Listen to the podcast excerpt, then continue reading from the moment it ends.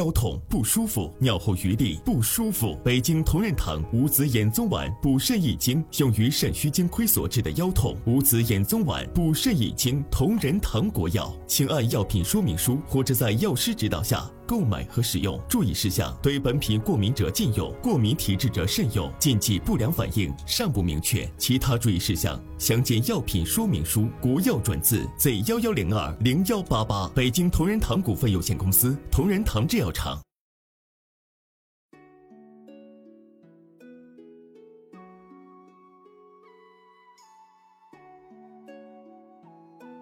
大家好，欢迎收听《野史下酒》，我是恶霸波。老袁，哎，咱们本期节目由北京同仁堂五子衍宗丸冠名播出啊！我得哎这个听听着你这是特意找了一个已婚人士过来跟你录的，对对对，今天这个节目呢，这个话题啊，还真的是得跟你这个已婚人士聊一聊，我听听啊，我听听啊你这到底需要我解答啥问题？有有一 些劲爆，有一些劲爆。本来我是打算跟张小娘录的，后来想了想，他可能没有这个 没有这个需求是吧？没有这个切身感受。哎大家啊听出来了，这个今天我们是呃有恰恰到饭。啊哎，同仁堂这个有一个五子衍宗丸啊，所以这个东西到底是什么呢？其实我一开始我也我也很懵，我也不知道这个玩意儿到底干嘛用的。所以呢，这个看了产品介绍以后呢，我脑子里面第一个想的是巧了，巧了什么呢？就是说我前面两期不是刚讲这个赵氏孤儿嘛，啊，赵氏孤儿，然后它不就是发生在晋灵公那个前后吗，对吧？然后晋灵公下面就是在后面的事儿，就是赵氏孤儿这个赵武不就长大了吗？嗯，这一段啊，我当时准备稿子的时候，就等于上期和上上期呢，我看稿子的时候，我就想说，就可能没法讲了。哎，后边这段大家也不熟，对，大家也不熟。然后它的这个故事性呢，如果你按照这个历史来看呢，确实也没什么故事性。它所谓的重要在于说，他后来他的后代就是赵武的后代是赵国的这个祖先嘛，就等于赵魏韩三家分晋了，这是这个战国的开始的标志嘛。那这赵国的祖先就是当年那赵氏孤儿，就他的身份重要在这儿。哦，但是呢，真正等这个赵武长大了，他的这个故事，第一个不出名儿，第二个讲了也没什么故事性，因为就是一个很简单来说政治博弈。就是啊咱们要先解释一个词，就叫“晋无公族”。晋国没有公族，什么意思呢？公就是那个公子公侯伯子男的这个公侯伯子啊男那个公嘛。那什么叫晋无公族呢？就是当年啊，这个晋国发生内乱啊，这个也是春秋里面很重要的一个篇章。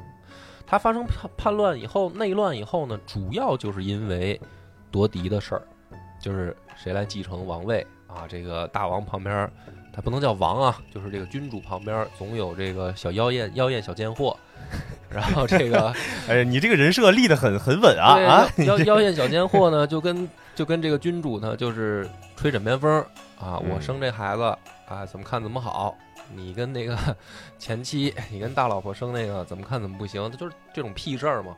就春秋，反正都是后宫里的这这些事儿了，春秋战国都很哎多这种事儿，所以晋国当年发生这个事儿以后呢，导致了一个结果，就是重耳什么这些事儿啊。后来、嗯嗯就是等于按照正常来说，你这个君主生了好几个孩子，有一个来接班儿，其他的呢就分封下去。嗯，哎，呃，就是你其他有这个老二、老三、老四，就跟说咱们说这个，哎，一个当皇帝了，嗯。这些皇帝的兄弟就都是王爷，对，那这这些所谓的王爷啊，因为这个在春秋时肯定不是这么说，他这所谓的这些王爷呢，他自己也有一片封地，然后你在这片封地上，你也是贵族，但是呢，你的这个贵族呢，可以也可以跟我同同的这个氏族，也可以跟我不同，就是你可以比如说单立门户，嗯嗯，比如说嗯。咱是姓这个女字旁那个姬的，对吧？那比如说你到了你的封地，比如说你封在正，随便举个例子啊，或者你比如说你封在梁，那你就改这姓儿也可以。就是自己相当于建一小公国，对，你就比如说你的嗯姓氏还是还是咱俩一样的，但是你可以比如说你是梁氏、郑氏，对吧？那么公族就是这个意思，就是说没有继承老爹真正大位的，那你就往下降一级，老爹也给你封封片地，你当贵族。那你的作用是什么呢？其实是帮助你这个本家儿，或者帮助这个，比如说晋国他这个大王不不能叫大王，就是君主这个序列，他这些兄弟就起到这个拱卫作用嘛。就说白了，啊是都是一个家族，然后我也管不过来，然后我兄弟就管这片地。对。那么在这个情况下呢，就是大部分当时春秋按照这套玩法的，他他都有一个公族，公族嗯就是说我跟所谓的这个我们国家当政的这个家族，我们是其实是一家人。然后除此之外，我们家也有一些管家什么的，他们也成为了贵族。那就是说异同性跟异性之间嘛，其实它还是有一个制衡作用。但是晋国发生内乱以后呢，他就把自己这些同性贵族都给撸了，哦等于上来的就全是异性，就是跟着当年重耳在外面流亡的这些什么胡彦的后代，什么这些人的后代，他都成了晋国的新贵族。那这样的情况下呢，等于你晋国本家的人反而没剩几个，他就怕再出现内乱嘛，再出现啊先把这个本家都先干掉了，对干脆咱也就我就别让兄弟来了。哎，我们哎国家的贵族呢，清一水儿的忠臣，忠臣家族后代，哎，这是不是更好呢？所以到后来等于就是出现了呃六卿，晋国就有六卿，这六卿其实都不姓姬，就都啊跟这个所谓的他们晋国本家的这个。这怎么说呢？叫君主他他的家族不是什么所谓的，呃血缘关系了。哎这听着跟那个很晚期、很晚期这日本战国时候这个家里这家臣似的了。那，对啊，就比如说，你看德川家康吧，他呢就非他就是等于爆土暴发户啊，嗯嗯嗯出名以后，他非说自己姓袁 啊，他那个哎这袁是。这找个正根儿嘛，对？他不是袁义经的那个袁，对他袁义经那袁，他还不是你这个袁啊，他非说自己姓袁，嗯，就是这个意思，就是说实际上他们跟这个本家已经没有没没关系了，什么关系了跟那个真正袁氏已经没关系了。但是，哎，我现在成为贵族了呢，我就往这上靠，嗯啊那么当时呢，这个等于晋国就出现了，呃，他们当中的六卿里面，就是后来的呃赵魏韩、智氏、范氏、中行氏这六家。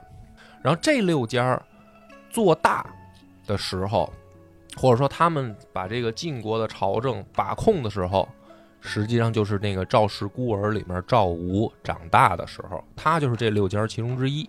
哦，啊，所以他这个故事呢，再往下讲，讲到这儿呢，就是很快啊，这里面大概有个五十年时间，过了五十年，周威烈王就把赵魏韩三家封为诸侯了，就赵魏韩三家从人家的这个，咱们说不好听一点，就是叫家里边的管家，晋升为自己也也是贵族，也是贵族了，就是嗯等于王室认可你。所以他下面这段故事呢，按照原本的逻辑啊，没什么可讲，就也不好玩儿，它就是一个政治博弈。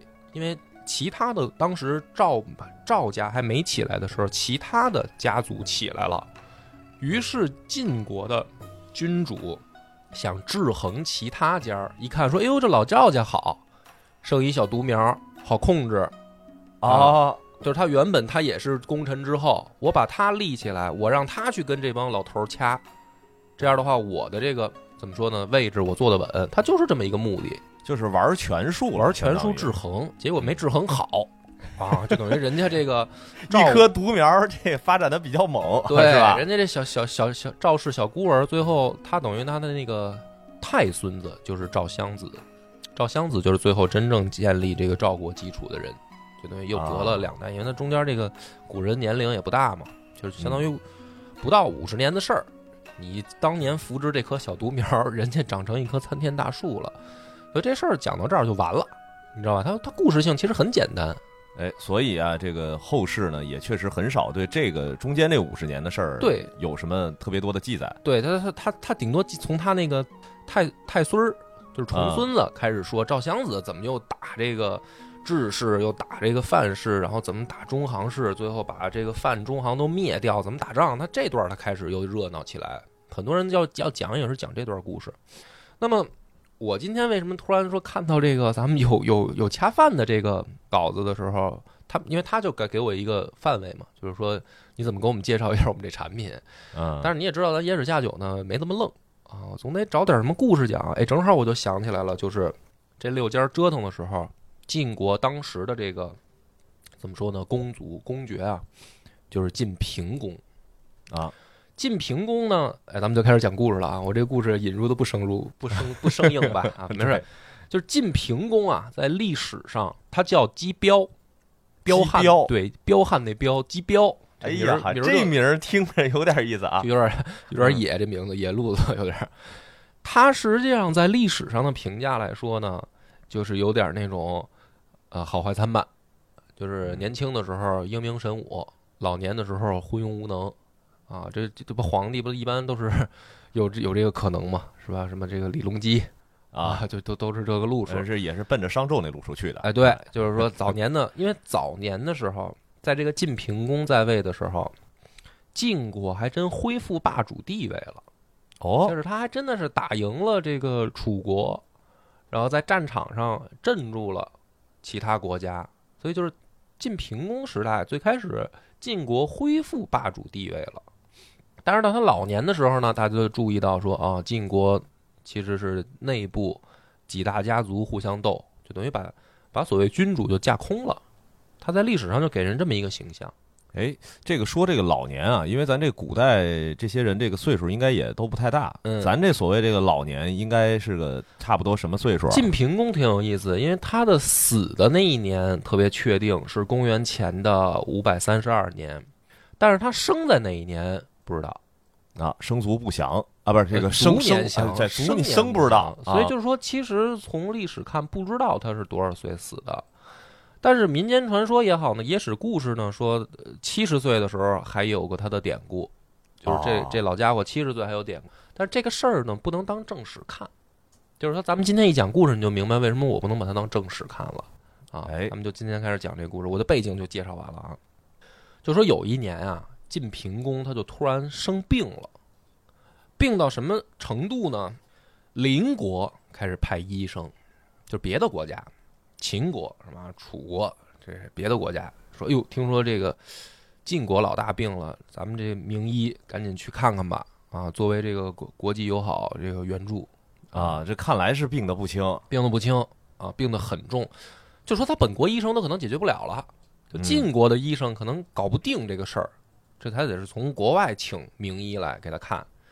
那么这个里面就是有一个非常有意思的问题，他是什么病，哎，对吧？就是说他这病在当时看来是一，好像就是说属于疑难杂症类的。疑难杂症，哎，这得这各国的专家到晋国来会诊，来会诊，哎，对。那么这是第一个有意思，第二个就是说，从历史上看呢，他不同的医生来给出了不同的答案，就是你得什么病，不同的医生来说不同的事儿，啊，这诊断结果都不一一样。诊断结果不就是会诊来了，这个骨科的说这是骨折，对吧？这个神经内科的说这是脑子进水，哎，然后病理的这再看看，哎呀，啊你这不行啊，你这癌呀，对，病理的说你这就是长瘤子了，是大家结果还不一样，所以咱咱们讲的就是这个故事。当时呢，最出名的是有两个医生，一个呢叫医和，就是医生的医，和平的和。这医生在啊历史上就是名字留下来就是医和。另一个呢就是公孙乔，就等于这两个人，起码这两个医生来晋国给晋平公看完以后，他们两个提出了两个解释。嗯，这个两个这两个解释是当时这次会诊记录在案的最有名的。其中医和的诊断是具有开创性的，就是对后世我们再回过头看是具有开创性的。因为那个时候我们现在可以理解到的是，看来是有医生这个行当了，哎，对吧？就是说你这说人家这名儿都直接就叫医和，哎对吧？春秋末年，对吧？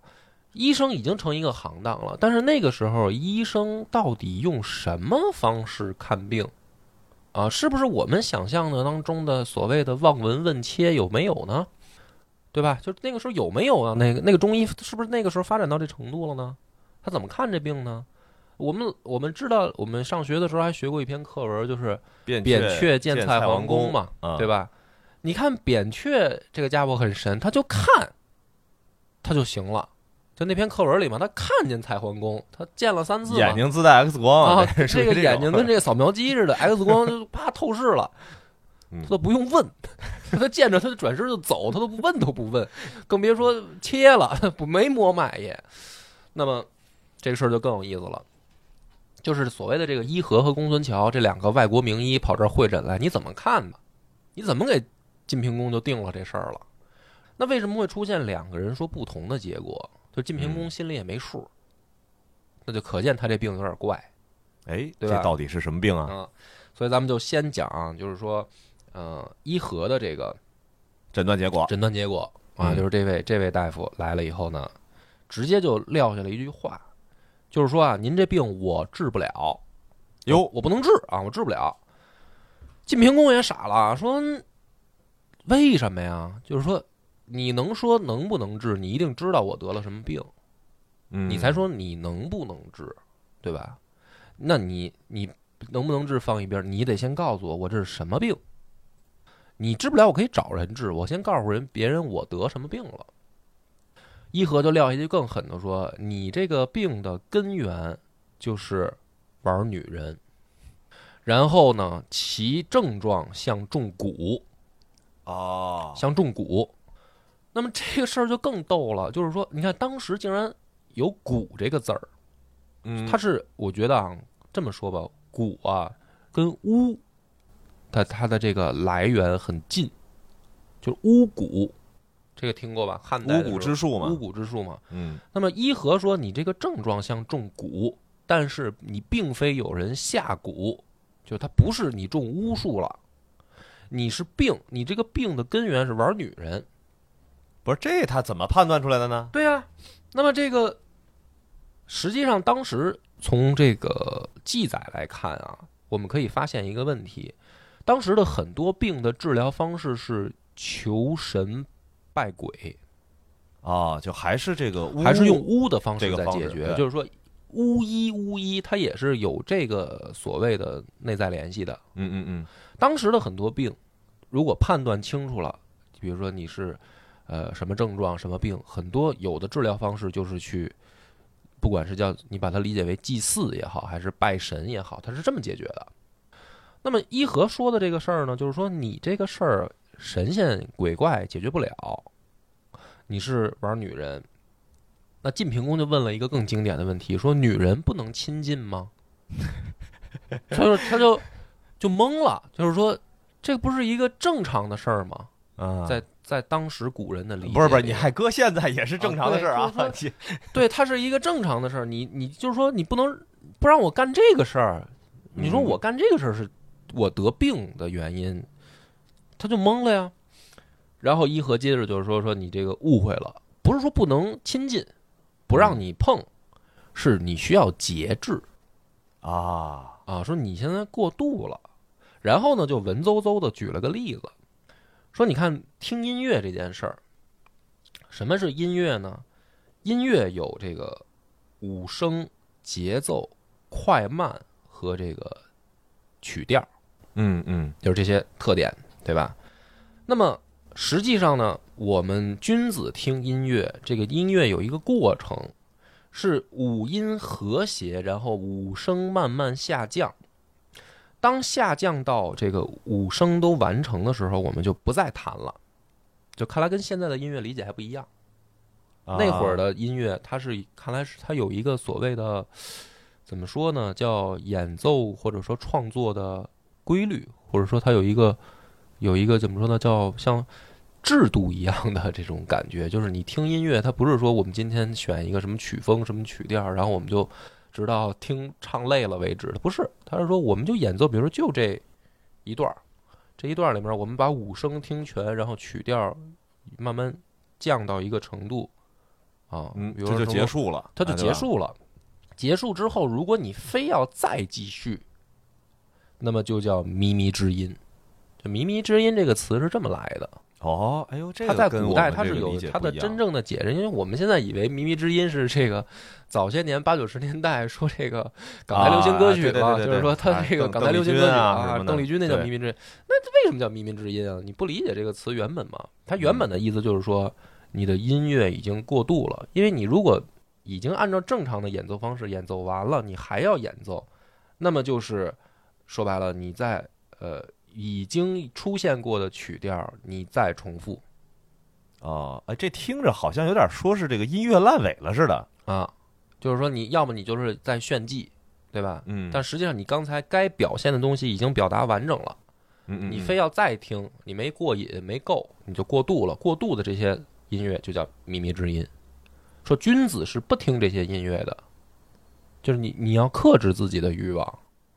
啊啊，对哈，咱这说的这个还是这个，对，他是伊和是拿这事儿举例子。他说：“你啊看音乐都要这么听，更嗯何况这个男女之事呢？就是说，你正常来说，你有一个比如说什么什么这个频率啊，啊，你你现在叫过度啊，那么你于是就得病，他这例子举的可是这个够文雅的啊，是吧？就是嗯古人嘛，看来这个医生也的确是哎，得有点文化，对他就得有点文，他能说服人，要不然你说他他说这个别人也听不懂，也也麻烦啊。那么他说，你看啊，我们现在能看到的病症有几种，就是说，比如说阴病，阴阳的阴，阴病这个叫寒病，就是嗯。冷，我认为是冷啊，但是他们理解可能比如说阴气，这个叫寒病，阳呢是热病，然后风是四肢病，雨是腹病，就是腹部的腹，啊嗯，这个内脏，对，然后夜里的是惑病，就是迷惑那个惑，就是说其实当时你看啊，还有还有他说还有心病，就是白天如果没有节制叫心病，就对于当时伊和已经通过这个解释五音和几种病症，告诉了后人说，当时的医生对病首先有了自己的初步认识，这是有体系的，它有一个自己的体系，嗯可能跟现在中医也不一样，因为我也没学过中医，就是我我估计跟现在中医也不一样。那么它有自己的体系，而医和说你这个在超出我们原有治病的体系之外的时候，你求鬼神就没有用了。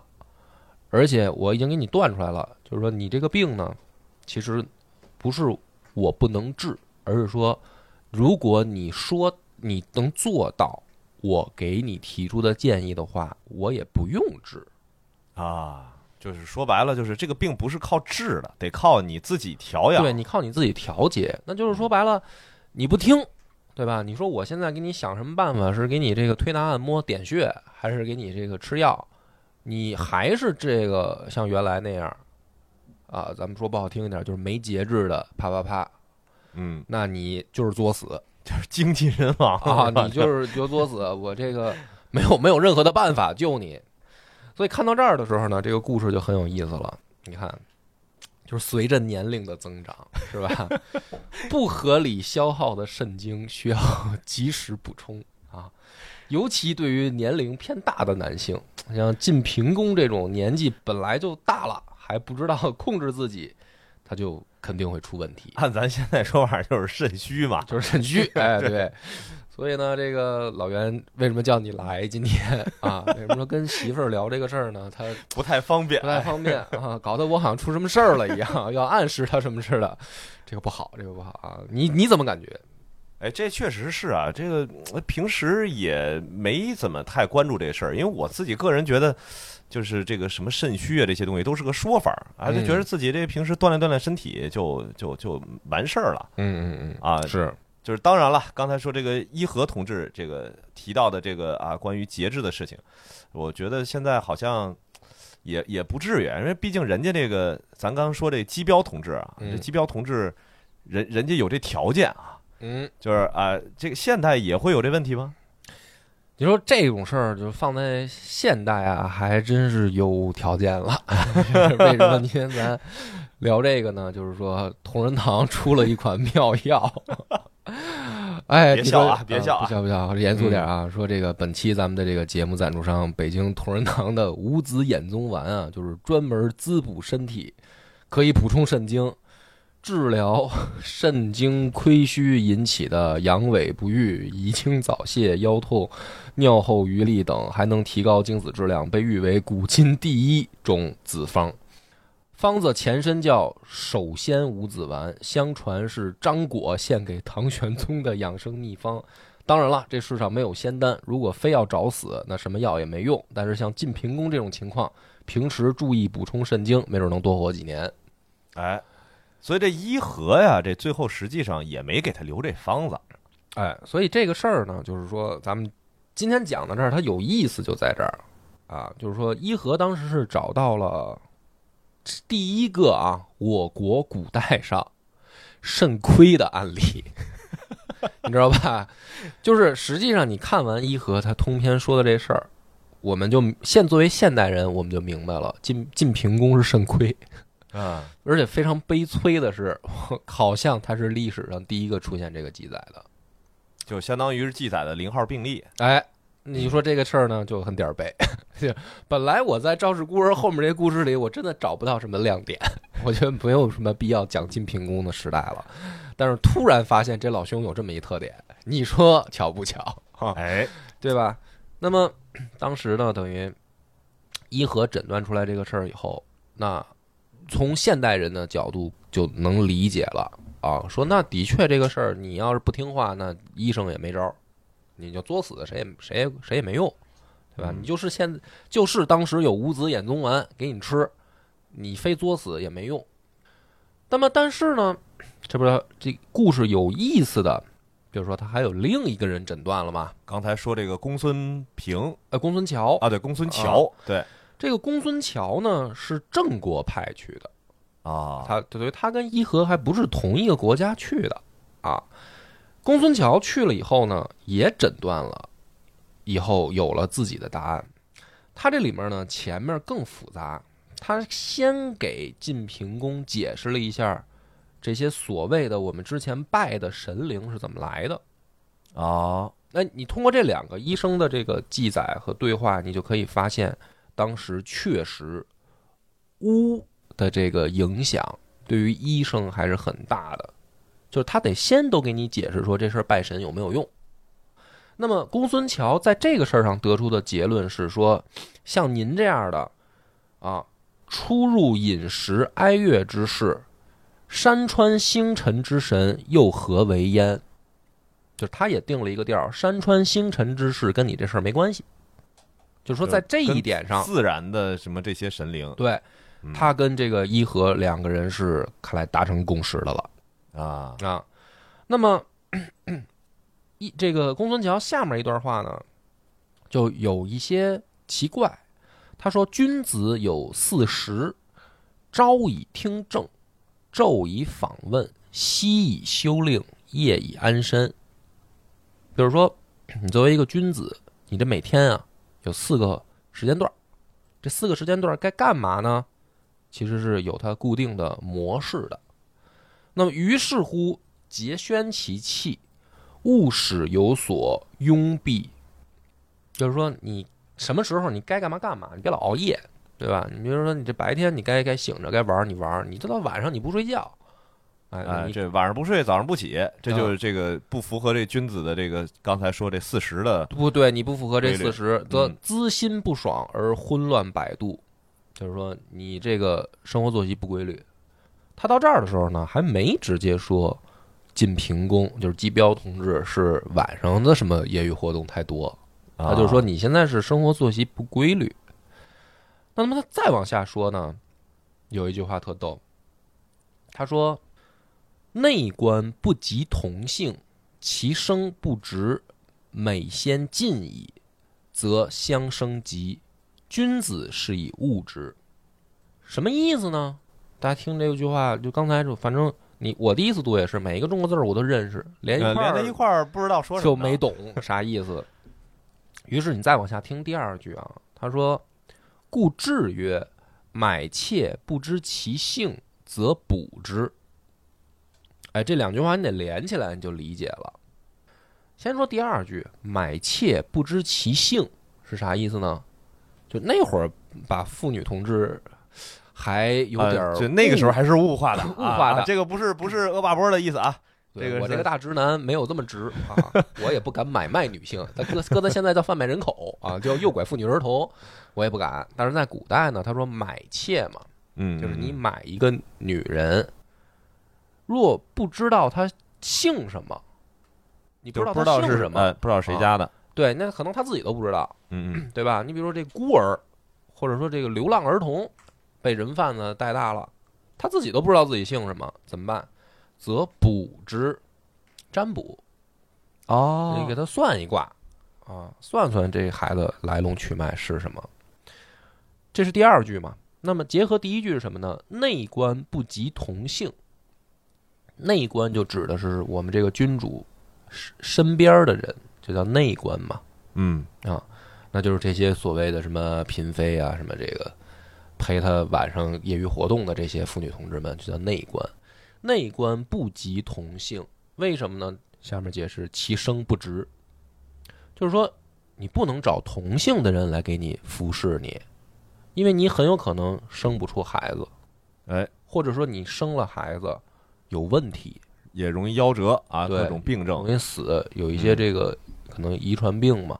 嗯，那这个我们搁在现代人就很很好好理解了。理解啊，我们就说什么叫出五福嘛，对吧？就是说你你不能乱伦，你也不能给自家这个是吧？就是为什么好多欧洲那个呃，血友病啊，他对吧？到最后他都有问题呢？他就是这个，你就最后近亲结婚啊，老是嗯是吧？表哥表妹结婚，是要么就是说这个堂兄堂兄堂妹自自己嗯就弄一块儿了啊。欧洲老祖母都给你们都分配好，你这不是胡闹吗？是吧？所以他这个话，其实你看我们古人很聪明，他不直说啊，他他也够直的了，就是说内官不及同姓，其生不直，所以买妾不知其姓，则补之。嗯，就是你弄一来路不明的，你得想想这这跟你是不是有血缘关系啊？万一有血缘关系呢？当然这种情况我觉得不太可能啊，但是万一呢？是吧？失散多年的这个兄妹，对吧？嗯嗯，哎，这后来这中国老有这种故事，也是。对。那一呃，公孙桥下面就说说今君内实有四姬焉，其吾乃事业乎？就是说你现在身边可是有四个姓姬的，哦，就你的等于内宫当中跟你有同姓儿的女的就有四个。那么你这事儿若如此的话，伺机有省有呃有省有可，无则必生极矣。就是说，你跟这四个人玩的少一点还行，你老跟他们玩，你你早晚死这事儿上。哎呦，那么你看，问题就出来了。这个公孙桥呢，跟这个伊和，你细品的话，它是有区别的。区别是什么呢？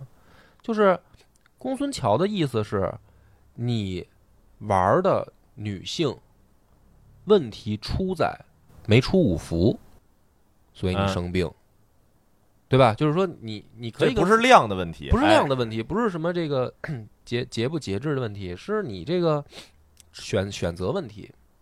那当然，再加上前面他说君子四十这个事儿，是不是也在铺垫说他纵欲过度了呢？有这个可能，但是它落点落在说，我的理解啊，古人那个时候这么写东西了，它的落点落在的是不祥，嗯，就是你干这事儿不祥、不吉祥的那个不祥，就好比古人说杀降、杀俘虏这事儿不祥，就是你干这事儿不对，所以你会有灾难。哎，就跟这个君子无道，这个不是天子无道，然后会降灾似的，嗯对，就他就这意思啊。嗯所以你这事儿你非要这么干，山川鬼神也管不了，嗯，不是管不了，是不管你，谁让你干这操蛋事儿的，嗯嗯，对吧？就是山川鬼神也不管你。那么这个事儿呢，特别逗。这两个医生呢，等于给出了不同的结论啊。我们先放在这儿，就是说，我们先呃不不不去评价这两个医生他们各自对不对，就是放在我们现代人的角度来看，更能接受哪个？就对于晋平公这个病来说，那肯定是伊和的这个说法啊，对，就是你感觉他好像肾亏更合理，哎，对吧？要不然的话，你比如说公孙桥这个事儿，他问题应该出在下一代。啊，哎，除非他影射的是你上一代就有这事儿，就是你爹就没干这个好事儿，所以你现在脑子不好。他除非影射这个吧，不然的话，我们从现代人感觉是伊和的更靠谱，对吧？但是呢，这个事儿特逗，伊和呢不光说了这个，就伊和他没有光说的是所谓的你肾虚啊，你嗯纵欲过度，他伊和还说了一段话，他说如果啊，你要是不改的话，你们国家必有忠臣良将得死。哟，这个是怎么个啊，缘由呢？对，就是 第一次读这个故事，你读到这儿，你可能也就懵了，说那这个晋平公自己没羞没臊，不节制，他自己死就行了，跟他的这个忠臣良将又有什么关系呢？是吧？就是哪儿这个关系在哪儿呢？为什么呀？而且这怎么是一个医生过来来跟你说这个事儿呢？对，那就很奇怪，这医嗯官到底当时是有多大的这个话语权啊？嗯，你你你是来看病的，你怎么涉及到人家内政问题了呀？对呀，对吧？那么 他说这个而且还是个外国大夫。对，就跟跟这个预言都不知道，就有点像诅咒。这个医生 就是是前面说的还挺好，拿音乐举例子听着还没事儿，你这后面有点吓人。我这国家要完蛋啊！我得死，我就是底下打工的还得死。你这这是属于你这是诅咒我来了，跑这儿，你不会是他妈秦国的奸细吧？哎，我听着也是这感觉。啊，是啊。然后呢，这个伊和当时就出来了，出来以后，赵武就赵氏孤儿里那位，这时候已经长大了，已经是晋国重臣了，上去就问，就问伊和，说 前面当然问说这个啊，我们这个老板这病是怎么回事，怎么样什么的啊。后面他紧接着赵武最关心的就是，你说忠臣良将得死，谁是忠臣良将啊？你还是说谁呢？对，就是说你在影射谁？我呃最关心的不是晋平公死不死，他爱死不死。我最关心的是，你说忠臣良将里面谁的谁是？首先，嗯伊和说你就是，他就直接就告诉赵武，你就是忠臣良将。他说你这个，自从你当了这个重臣以后，晋国也过了七年了啊，也算是风调雨顺啊，这个百姓生活也不错。那我说的这个良臣将死，你就是这良臣。那么这个赵赵武就更懵了啊，就说这是为什么呀？就是我老大这个天天不节制，为什么我得死啊？对呀、我又你不是说吗？我干的也不错，为什么呀？这事儿怎么还把我捎带上了呢？然后这个伊和说说，你看啊，称职的这个臣子，他应该劝谏君王，所以啊君王就不会有事儿，国家也不会有事儿。如果说这你的劝谏已经不管用了，那么国家会出大事儿，灾祸必将发生。就你的君主如果出了事儿，灾难会同时降到这个国家来。嗯，这就还是古人的一种有点儿神鬼色彩吧，有点儿巫文化影响的那个色彩。就是说，你这个君主不干好事儿，老天爷要要降灾嘛。就为什么说，但凡赶上什么这个天灾人祸的，这个皇帝也好，什么这个君主也好，他得先跟老天爷承认错误啊，是我治理问题那。就是古人他还有这个思想。嗯，嗯伊和也是这个意思，就是说啊，你们国家君主都完蛋了，你想没事儿，你开什么玩笑啊？你你也得一块儿陪你君主一块儿下去。赵武呢，于是就是说，先生说的有道理，后加赏赐，才让伊和走。这个故事到这儿啊，才是一个真正的完整的这个，就是我就讲讲全面了。这个这个为什么这赵武会给他这个厚赏呢？哎，这里面就是问题了，就是说，如果你光从一个这个医患角度、一个会诊的这么一个记录来看啊，你就会觉得呃很奇怪再怎么着也应该是这个机标这个赏赏钱啊。啊。对，另外呢，就是说，你这个医生已经提出了这个病病的根由了，是吧？嗯你这个属于纵欲过度，嗯，肾虚了，咱们就说按照医和这条路就可以了，你的话说到这儿就可以了。你没必要再去作为一个外国人，干预他国内政，干预他国内政，你这个就话就有点多啊啊，对吧？万一这个不管是晋平公也好，还是赵武也好，脾气不好呢，嗯，宰你哪怕是捏个蚂蚁似的，对吧？你你你这个话跟诅咒一样，干什么？讨厌吗？不是招人家。而且这个包括公孙桥也好，他们这个去给这个诊断的时候，好像涉及了一些晋国的隐私问题。就是不管怎么说，人家晋平公这个事儿出了，是因为这么个原因的话，不管是睡同姓姑娘，还是睡姑娘太多，终归有点不好听。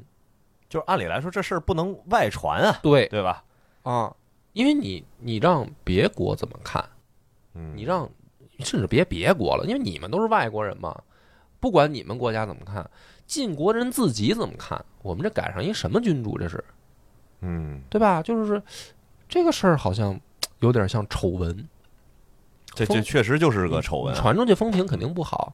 那就是作为你们两个医生，怎么说的时候这么过嘴瘾，还跑去，就是你等于出来了，因为赵武是等于人家出来了，拦住再问，你还这么说？你正常的医生应该是什么？你又是一外国人，你这保护患者隐私啊？对呀、你这不是现在最起码的医生应该做的吗？你说是不是病人家属，是吧？你是病人什么人啊？他肯定都得问你是病人什么人，你你有没有关系啊？你凭什么问，对吧？你得调查清楚了，你没关系，我不能告诉你病人病情，嗯，何况这还是人家国家君主，涉及内政的事儿，你这咔哒哒啊啊！你不但你们国家老大得死，你还得死，你这不是找抽吗？所以这个故事它的蹊跷点就在这儿，它实际上有问题的。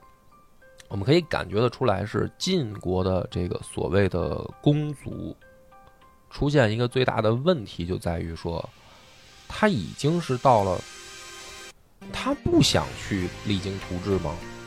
就是晋平公，如果从他早年的表现来看，你还把晋国恢复到霸主地位，然后如果说老爷子身体这么棒，他在后宫会这么没正事儿吗？就算你没正事儿，至于都找姓姬的吗？哎，这就不正常，这就不正常，对吧？嗯它就存在一个可能，是不是 你们晋国的晋平公已经被架空了？所以就是就是刚说到，就是说这早上上早朝啊，然后这个对君子应该干嘛呀？君子应该干嘛？就说白了，我这熬一宿夜起来一看，哎，这事儿都安排挺好，反正啊没我什么事儿了，没我什么事儿。那我这就继续吧。对，对，所以有没有这种可能？这些医生啊，他当着像赵武这些臣子，他反而不能说真正的原因。我觉得真正的原因有没有可能是这样啊？你们大王为什么病啊？闲的，为什么闲的呀？被架空了，他气儿不顺，他有没有可能是这个原因？对吧？那你这个原因如果跟这帮臣子一说，就所谓的晋国这些公卿一说，我操，你找死啊，小子！嗯，我们这点事儿都是就你知道呗，是吧？我们大王没事儿干，就你知道呗，我们不知道呗。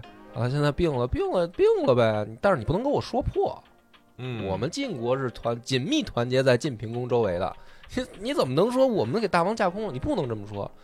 但是呢，医生说 你们大王纵欲过度，你们大王睡同姓姑娘，他早晚得出事儿。哎，这帮公卿一说，那这是他个人私生活问题啊，啊，哎，跟我们没关系啊，跟我们可没关系啊，那是你自己自己的这个生活作风问题，那跟我们嗯。没关系，对吧？所以公孙乔都没敢点到那个程度。而且这里边吧，还有一个蹊跷的事儿，就是你看这个大夫，他能把这个完完整整的原因跟赵武说。哎，就是如果说正常啊，嗯这个晋国的这个君臣关系还是嗯维持在一个正常的这个关系里的话，嗯按理来说他不不敢去说这事儿。，对，就是说公孙乔相比伊和来说还稍微委婉一点儿，嗯，对吧？伊和就更直接说赵武你也得出事儿，其实就点他呢。你你们就这么对待大王，大王跟个动物一样，让你们给圈养起来了。他他不死才怪呢，他死了你也好不了。那这话就是点他的嘛。所以我读这个故事呢，我是读出了这番意味。所以我一上来我先讲背景，就是后来晋国出什么事儿了，晋吴公族延续到晋平公的时候出了什么事儿，后来为什么到了三家分晋，嗯它是有它的背景在的。那如果你不去背景，你单看这一篇会诊记录，就伊和和公孙桥俩人的会诊记录，你得出来一个结论说，嗯，这故事最好玩的就是我国历史上第一个记录在案的肾亏患者是晋平公姬彪同志，这对不起他这名儿都是吧？这名儿听着就挺彪。啊，所以这个是完完整整的，我给他呃等于我的看法啊，这里面这个医生背后有政治，所以它记载在这个故事里，原貌它有可能有这个晋平公的隐痛在。那么也感谢这个同仁堂给我这么一个机会啊，让我给大家带来一个什么啊有有意思的这个哎，对，有这个需求的啊，或者说是这个大家想要补补肾的啊，可以关注一下，谨慎使用，谨慎使用、啊谨慎使用你先确定一下自己是 是不是这方面问题，你你五子衍宗丸啊，五子衍宗丸啊！嗯感谢大家收听，本次节目到此结束，拜拜。拜拜。